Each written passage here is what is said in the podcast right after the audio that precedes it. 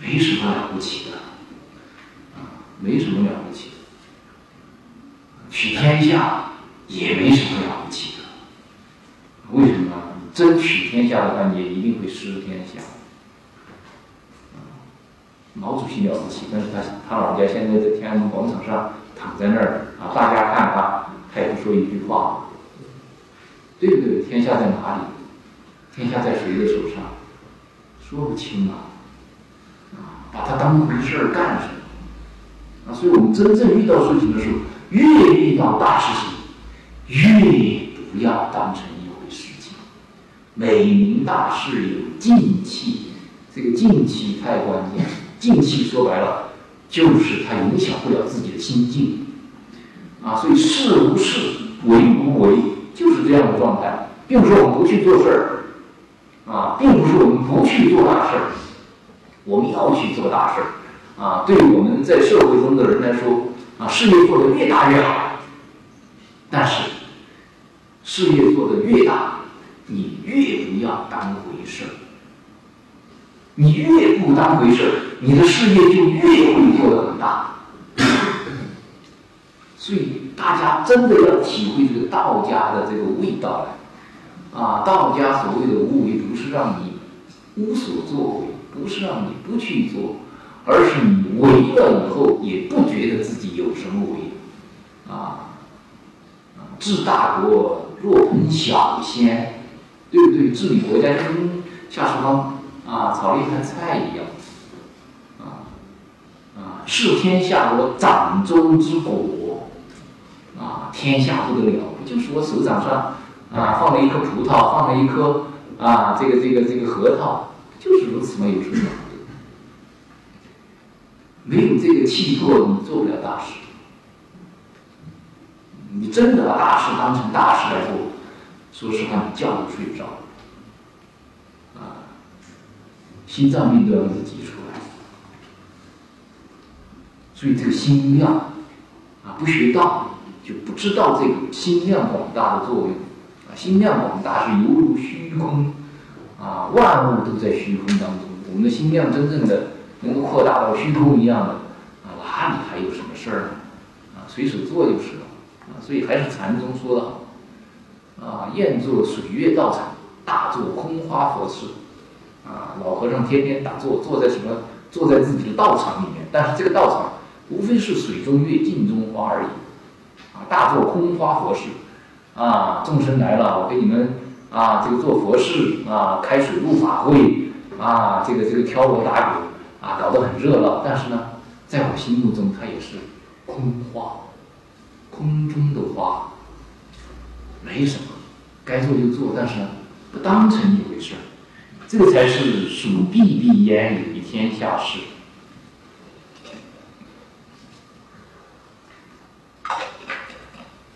有了这样的精神，有了这样的气度，有了这样的修为，啊，知人也物莫之伤，那任何事情都伤害不了他了。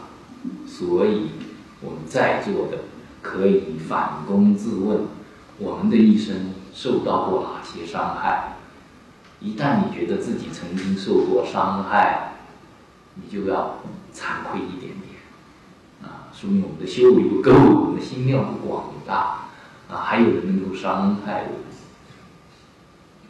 啊，真正的道人，啊，没谁能够伤害，啊，就像深道大师那个啊临终偈子一样，啊，江头临白人。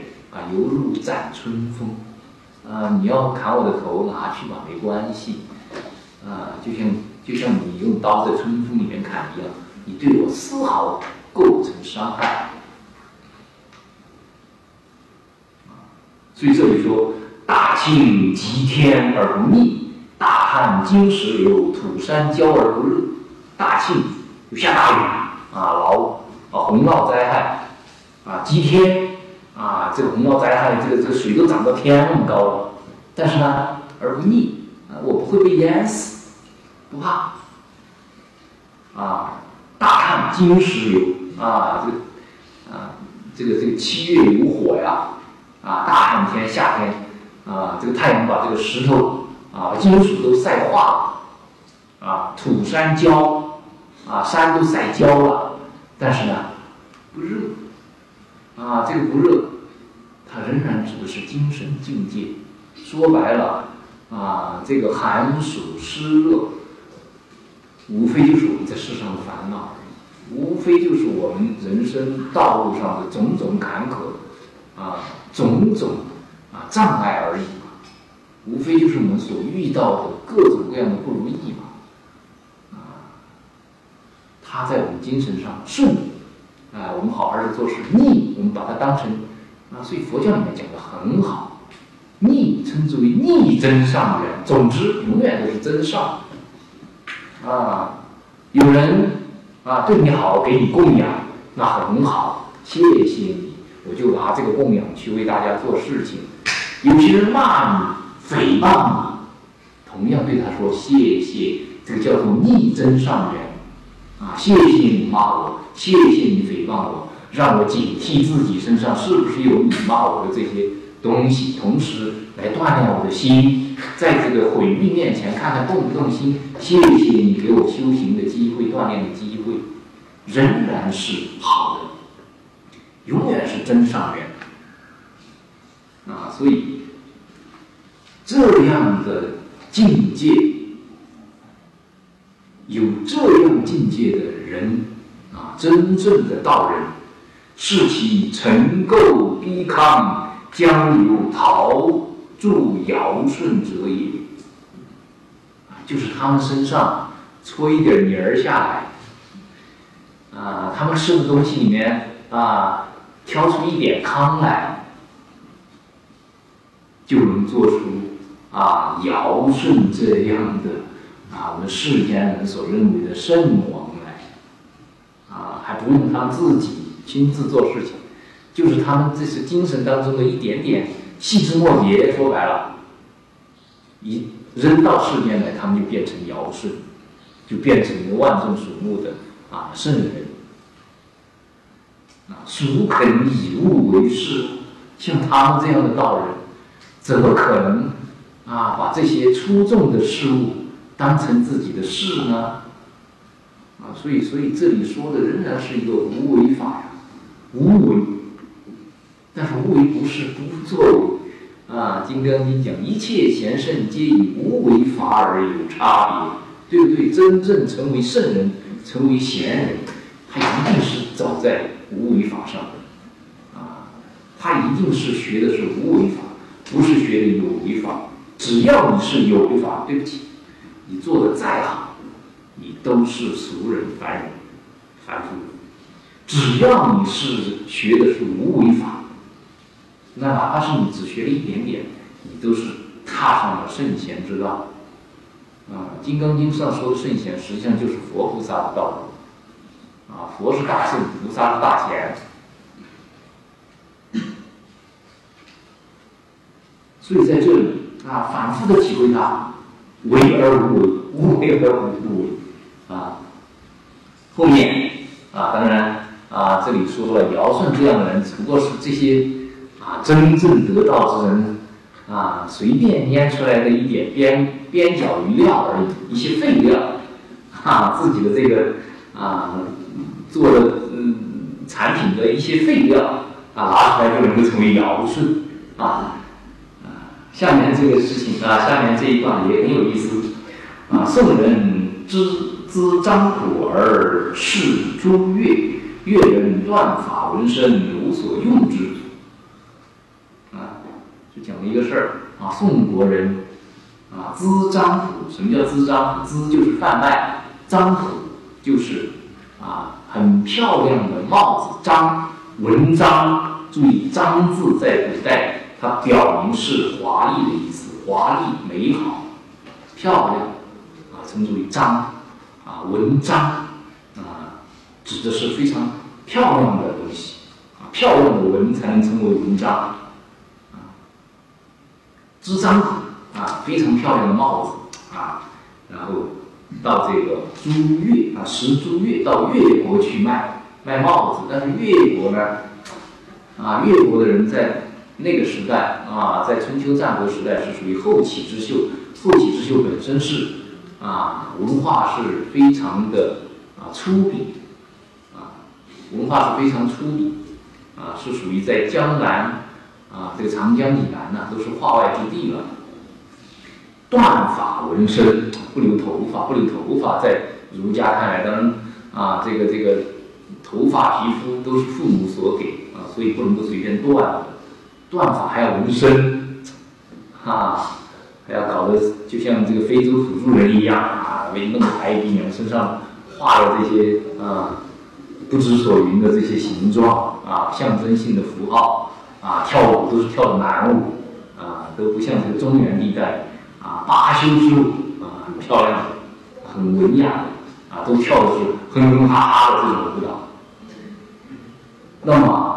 在这样的地方卖帽子，肯定就啊为戏，所以无所用之，啊没用，这个帽子卖不出去，啊庄子平白无故在这里就加了这么一句送人卖啊送个人卖帽子啊卖不出去，那么下面，哎他是为了啊说明下面的啊说明下面的内容，下面说什么？尧治天下之民。平海内之政啊，啊，当然这个政绩就非常好了啊，天下百姓都治理得很好啊，然后呢，平海内之政，让四海之内都变得很啊，这个政治啊，政治的政就是方方正正的政用方方正正治理天下啊，平海内之政啊，就是啊，总之啊，把天下治理得很好，治理好了以后干什么？啊，然后呢？往见四子，渺孤叶之山，汾水之阳，杳然丧其天下也。然后到了这个鸟孤叶之山上就去了啊，他把天下治理好了以后，居然就跑到跑到这个四海之外的这个啊渺啊渺茫的渺啊。跑到这个说不清道不明的这个神仙的地方去了，但是这个鸟孤叶之山，马上又说是汾水之阳，注意这个汾水之阳是什么地方？就是指的汾阳啊，汾阳啊，山西的汾阳就是啊尧帝的帝都国都，这很怪哦，鸟都叶之山又是汾阳。所以庄子在这个地方卖了一个小关子，或者说是给了一个小暗示，暗示什么？暗示这个虚无缥缈的这个神仙地方，它到底在哪里？然后杳然上启天下，关键是往见四子，啊，往见四子啊，有两种注解啊，过去一种注解说四子就是四位神仙。哪四位神仙呢？就是曾经啊，尧帝所见过的许由啊，见过的王弥、聂缺啊、贝衣这四位神仙啊，这四位神仙都是一脉相承的啊，所以尧帝见了他们以后得到了，所以杳然杳然，你看一个宝盖，一个血字下面一个目，就眼睛好像就闭上了。杳然啊，见了神仙以后眼睛一闭，啊，这个时候天下不在了，啊，上天下，这个上天下不是个贬义词，啊，不是说我们上权辱国的这个感觉，不是，它是天下都不在乎了，说白了就得到了。所以尧帝是怎么得到的？是见四子，啊，第一个解释四个人，第二个解释，啊，是指四种德行，啊，所以。是无为法之四德啊！通过在这个渺孤叶之山、汾阳之北，体会到了四德。这哪四德呢？啊，唐朝的这个道士陈玄英所讲的四德是啊，指的是本纪啊，这个非本非纪，纪本纪纪啊。说白了，这个本和纪，本来的本，纪就是痕迹的迹啊，实际上就是佛教中观所说的。啊，离四句绝百非，实际上就是指的是啊，空有非空非有，即空即有，啊，四句啊，说白了就是有无非有非无，即有即无。第一个首先是要知有，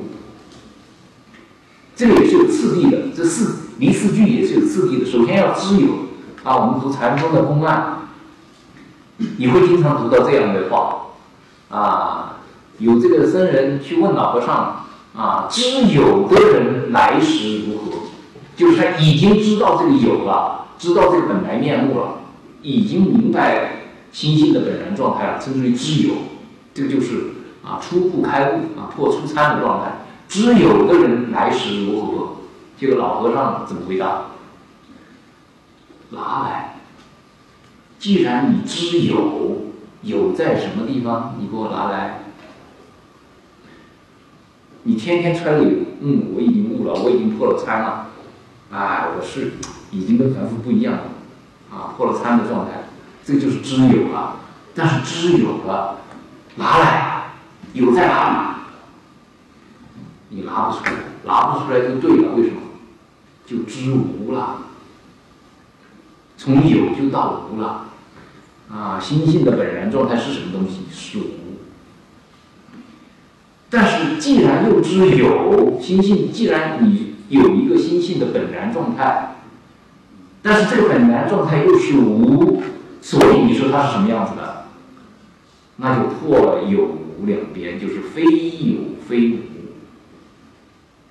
第三个状态就是非有非无的状态，但是非有非无，你又在吃饭，又在喝水，又在走路，对不对？你又在放生，又在布施。啊，又在念经，又在打坐，这个是什么？这个是既有既既无。你说它有，你拿不出来；找你拿不出你的本来面目来。但是你说它无，它处处都在，既有既无，仍然是四句啊。但是这四句要离离四句啊。但这里啊讲这个。啊，尧帝往见四子藐姑射，啊，藐姑叶之山，啊，尧帝体会到这个四德的状态，真体会到这一点了。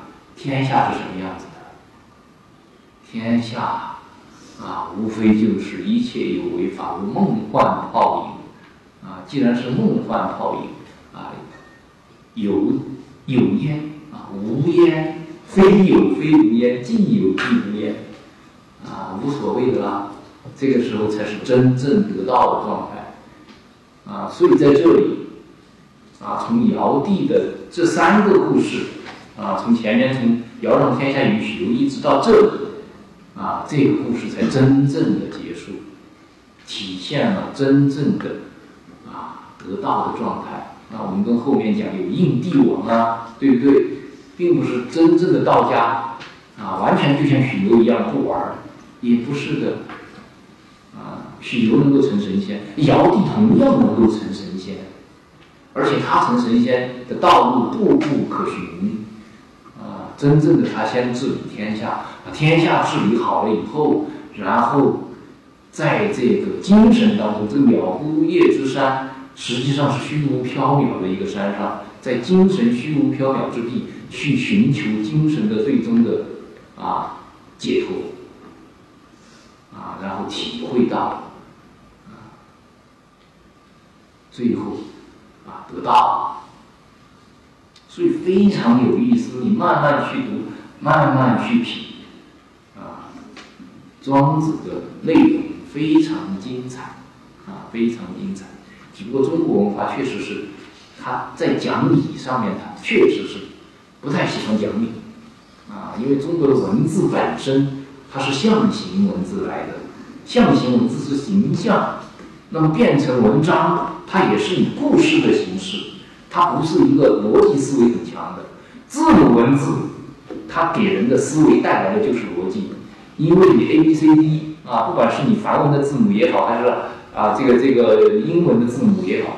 你必须要组合在一起，有一定的逻辑以后，它才会有具体的意思。它每一个单独的字母没意思，但是中国文化、中国的文字，它就是一个像，每一个字它都有它的像，有它的意思，甚至一个字的意思你说都说不尽。所以中国文化的特点是这样的特点，但是它确实非常的啊，非常的高深，啊，也非常的博大。从庄子的文章里面，我们能够体会到这个东西。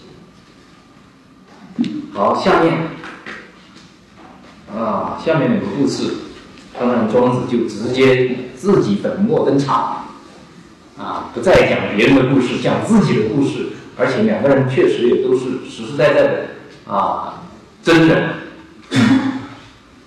惠子是庄子的好朋友啊，惠施啊是战国时期名家的代表人物啊，曾经在魏国啊做过魏国的宰相，所以还是很了得的一个人物。啊当过宰相的，啊，在治理天下方面是有独到之处的。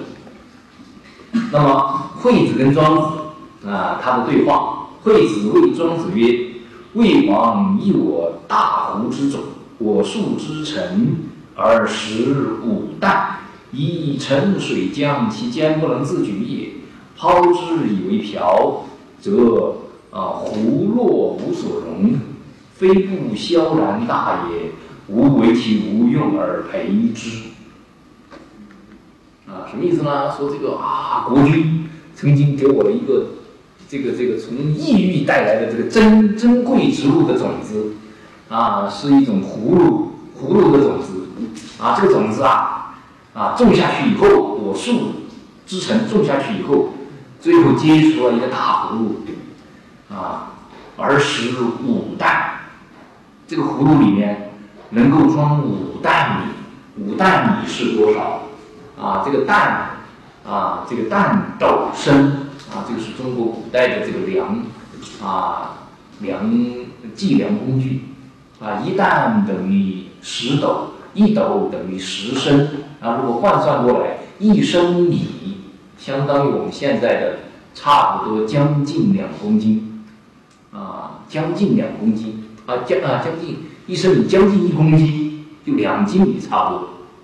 也就是说，啊，五担米，啊，差不多要装个啊八九百斤，将近一千斤，一千斤米。你说这么大个葫芦，装一千斤米的葫芦这么大，啊，长了这么大个啊葫芦，然后呢，把这个会师给难住了。这个葫芦拿来干什么？啊，一盛水浆。其坚不能自举，啊，把这个葫芦拿来装水吧。你想这么大的葫芦装多少水？装这么多水，我怎么用啊？对不对？想把这个葫芦拿起来倒水倒出来，拿不动，啊，其间不能自举，啊，没用。然后抛之以瓢，把这个葫芦抛成两半，舀水，啊，则葫芦无所容。把这个瓢这么大一个瓢我往哪里放？厨房没那么大的厨房，放在卧室里面，哎呦不像话啊！到底往哪里放？也没放的啊！做成瓢也没用啊！所以非不萧啊啊，非不萧然大也啊！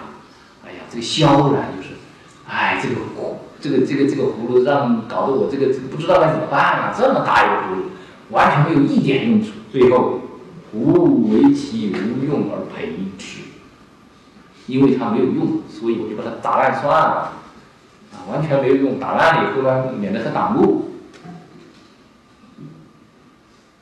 其实这个是惠施在讽刺庄子，说什么逍遥游，说什么这个这个北冥有鱼几千，啊，一会儿又变成一只鸟，又飞到九万。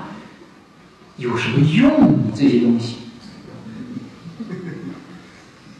你这些东西拿来我，你给我这个文章，你写给我，我两把给你撕了，免得挡我眼睛，对不对？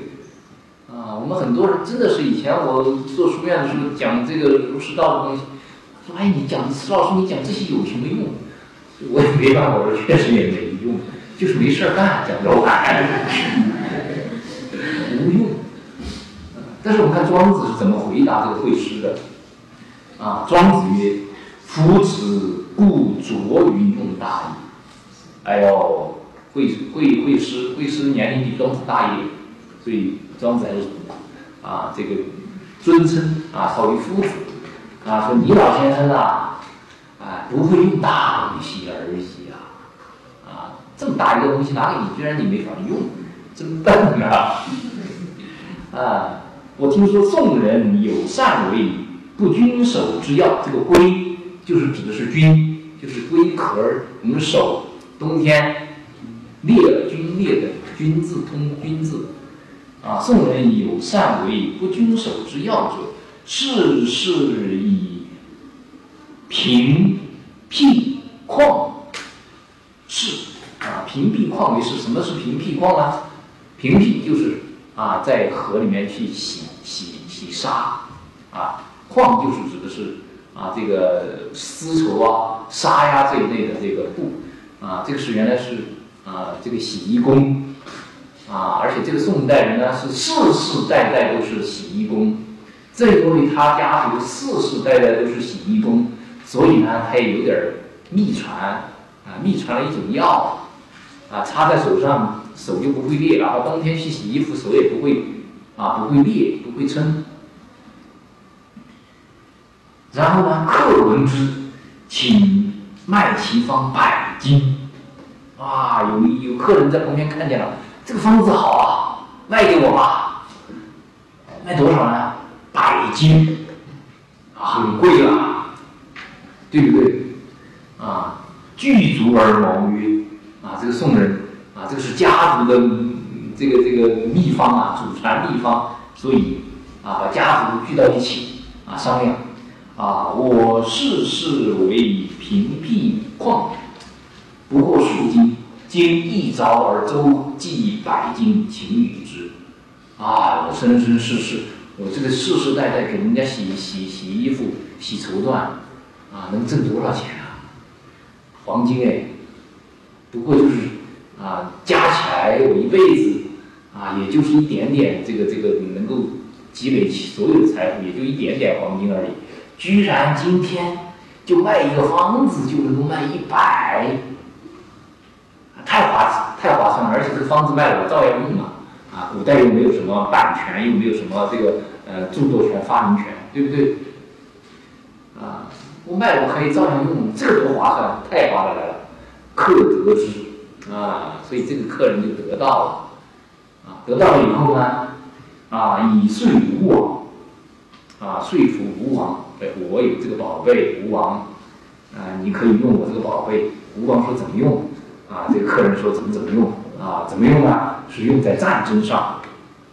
啊，越有难，吴王使之将东与越人水战，大败越人，裂地而封之。越国啊发难，要跟吴国那个打仗，吴王使之将就把这个客人啊让他来当这个呃将领啊指挥打仗。然后呢，他因为有这个祖传秘方啊，冬天跟越国人打仗，你看长江中下游，对不对？冬天也是很冷，也是要结冰的，啊，古人这个这个冬天，你想打仗的时候用的兵器啊，青铜器啊，对不对？春秋战国时候是青铜器啊，捏在手上，好冷的啊冬天，啊，而且还是水战，在水里面跟人打仗，啊。然后这个水上面，这个长江上面风又大，对不对？一吹，你手马上就要裂口了，裂血口了。哎，但是有这个药，没事儿。所以这个是秘密武器啊！有了这个秘密武器以后，啊，大败越人，啊，吴国把越国打败了，打败以后，这个越啊，这个吴王很高兴，啊，裂地而封之，立马给他割一块地封给他，啊，封了一块地变成了。哎，变成一个小诸侯哎，是很厉害的。你看看，就这么一个小方子，就是一个啊不让手裂的这么一个小方子，能不君守一也？或以封，或不免于平地旷，则所用之意也啊！就这么一个小方子，啊，你能够啊，因为运用了它，成为了一个。诸侯啊，但是呢，你是也有人世世代代在运用它，世世代代都是洗衣工。所以，东西没有好坏，关键是你会不会用。啊，今子有五旦之壶啊，何不欲以为大尊而服于而服于江湖而忧其啊，胡若无所容，则夫子犹有朋之心也夫。你今天有这么好的一个大葫芦，对不对？啊，在这个，在这个。江南一带都是水乡泽泽国嘛，对不对？啊，过去啊，在水上啊，要要要到处去去旅游的话，水上交通是最发达的，你也不用船啊，把这个葫芦系在腰上啊，大风就是腰州啊，称之为腰州，浮于江湖啊，长江啊，大湖，随便你往哪儿浮都可以，这多好啊！而而其而忧其葫芦无所容。你还担心他没地方放，哎，你就是笨啊，犯傻啊！当然，庄子没有说犯傻啊，但是骂的也够厉害，说这个夫子有有朋之心也。什么叫有朋之心？朋是什么？野草，心里面塞了野草了，你心被草被这个这个谷草野草给堵住了，不通啊，心眼不通，被。啊，茅草给堵住了，所以你还说你是啊，你是名家，你还是一代辩论高手，啊，连这点事你就想不清楚，心都被茅草给塞住了。所以这个东西的用，啊，东西就是个东西，关你怎么用。大东西有大用，小东西有小用，啊，所以我们平时啊，中国古人爱说啊，爱物如己，啊，要使物啊必尽。啊，任何一个东西物尽其用，啊，不能随便浪费，哪怕是很小的东西，哪怕是一口饭，啊，哪怕是一一个小钉子，不要随便浪费。有时候它会起大用，啊，最著名的起大用的例子，对不对？啊，孟尝君养养士嘛，养了什么士呢？他什么士都养，呃，鸡鸣狗盗之事都养，会会学鸡叫的，会学狗叫的，啊，这个这个。啊，相声演员啊，口技演员啊，他也收罗到帐下。哎，最后这种人居然也能起大用。啊，孟尝君要啊逃出国的时候，啊半夜的时候要要出城门，啊城门鸡还没叫打开，啊但是后边马上嗯追兵要来了。这个时候，嗯，他的学鸡叫学狗叫的这么一学一叫，啊马上全城的鸡都叫了，全城的狗都叫了。啊，这个守关的人一听哦，鸡叫了，打开关门，一打开，孟尝君就跑掉了。啊，他的命都是鸡鸣狗盗之徒救了的。所以小东西也大用，关键是会不会用。那么下面一个故事仍然是讲这个事情，仍然是庄子跟惠子两个啊进行辩论。惠子谓庄子曰：“吾有大树，人谓之春。”啊，我有一棵大树，啊，那么这个树的名字叫做初，啊，初树，其大本臃肿而不重神神墨，啊，大本就是它的主干，啊，臃臃肿肿，就跟那个啊我们南方的大榕树一样，啊，坑坑包包的，没人拿榕树去啊做家具，对不对？为什么？因为不重神墨，啊，不适合做家具。其小枝卷皮而不重规矩，啊，小枝都不行，小枝你要做东西都不行。神墨和规矩都是过去木匠的必须的工具。立之徒将者不顾，哎，把这棵大树种在这个道路旁边，啊，这个木匠根本看都不看一眼，啊，完全因为这棵树完全没有任何用处。所以，君子之言大无用，众所同去也。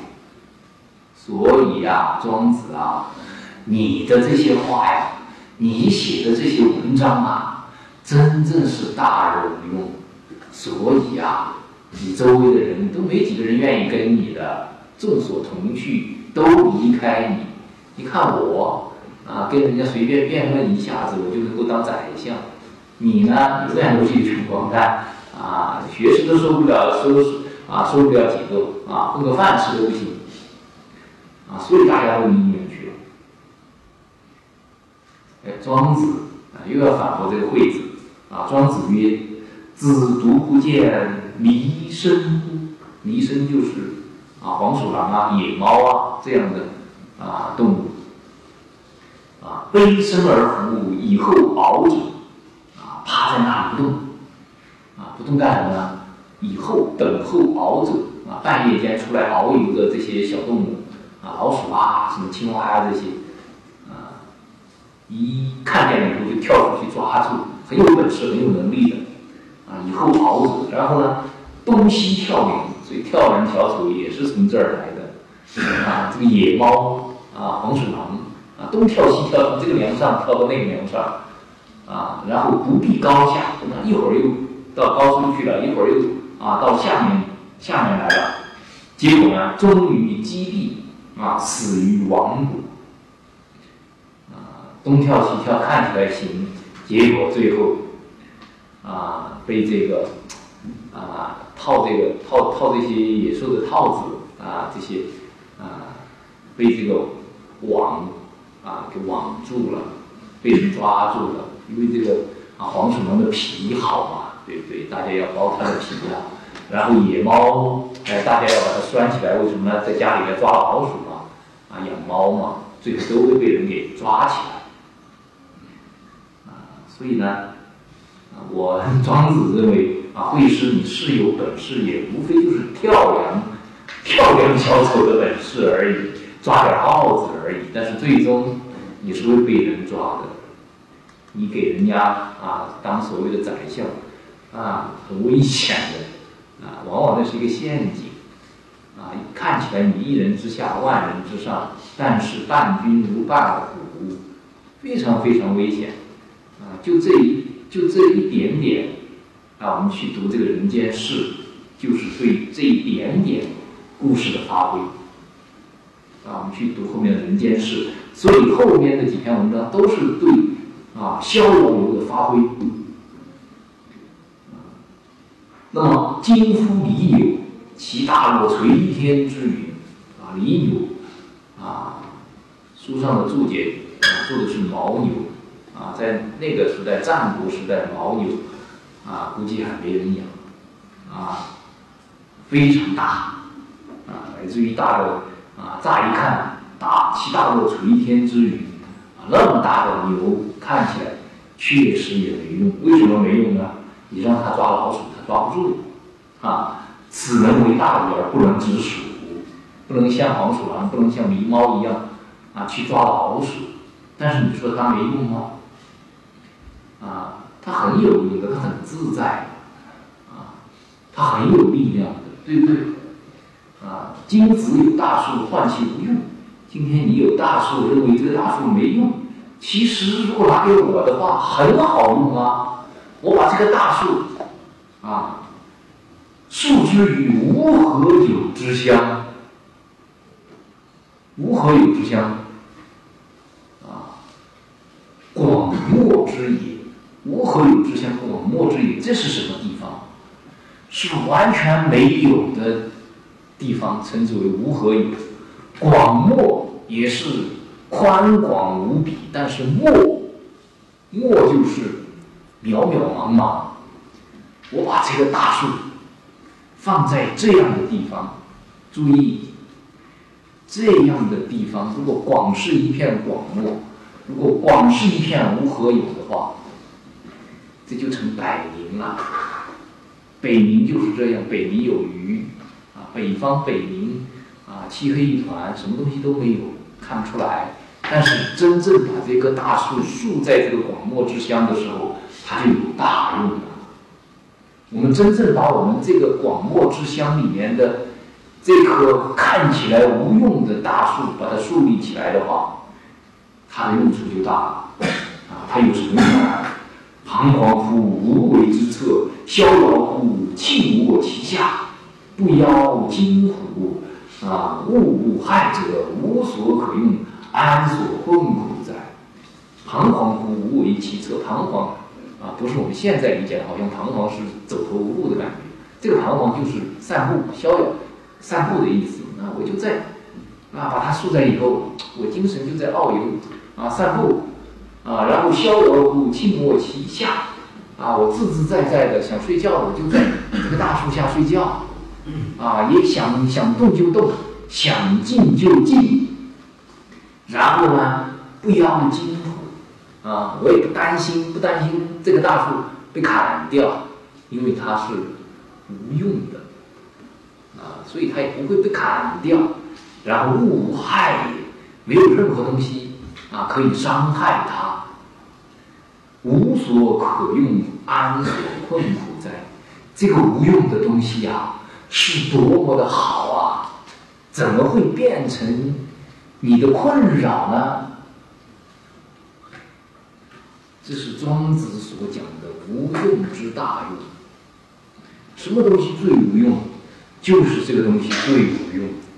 看起来无用，但是一切东西其实都是在可以啊，可以在它之下，也可以在它下面散步，可以在它下面休息啊，非常好用啊，非常好用。所以在这里啊，庄子把这个用和无用啊是理得非常清楚。大有大用，小有小用，啊，关键是什么？是你知道怎么用，啊，你是要知道什么用。在这里看起来，整篇文章都是在讲这个大小之变，同时这篇文章又没有完全给出大小之变的这个结论，啊，所以啊，在这个最著名的啊玄学人物。啊，这个这个这个啊，郭象啊著的这个啊《庄子逍遥游》里面认为啊，这都是合自在的，不管是啊这个大还是小啊，只要适得其所啊，都很逍遥，都很自在。哎，但是这个佛学家之论又说，无论是大还是小，都不得自在。为什么不得自在？都有所待。但是庄子。他的真意是什么？我们仔细去体会。庄子在这里，他对大小虽然没有得出结论，但是呢，他自己是有取向。啊，小智不及大智，小年不及大年。啊，庄子跟惠子两个辩论也是这样。啊，自己庄子自己的立足是立足在大上面的。啊，所以惠子对他的辩论是大而无用，但是庄子告诉他。大是有大没有，啊，乃至于真正大到无用，才是真正的最大的用。所以庄子是有所倾向，倾向在哪里？你真正从人类社会上来说，像尧帝这样的人物，啊，他有那么大的心量，能够治理那么大的天下，但是他转身要学道，啊，只要在他的这个帝都啊汾阳。啊，去把这个藐孤叶之山的啊神仙的精神往自己心中一放，他就得到。所以庄子还是希望人大起来，心量要大起来，广阔起来，不要怕大而无用。啊，这是我读庄子的感受。好，逍遥游就讲到这里，我们庄子的。啊，内气篇的讲啊讲解基本上啊就到此为止。啊，外篇和杂篇我们大家可以自己去学习。啊，以后如果啊有机会我们再讲，没有机会啊内气篇其实已经非常非常精彩，非常完整了。啊，以后我们如果整理成书的话，啊大家啊可以再去反复的去品味它。啊，就讲到这里，谢谢。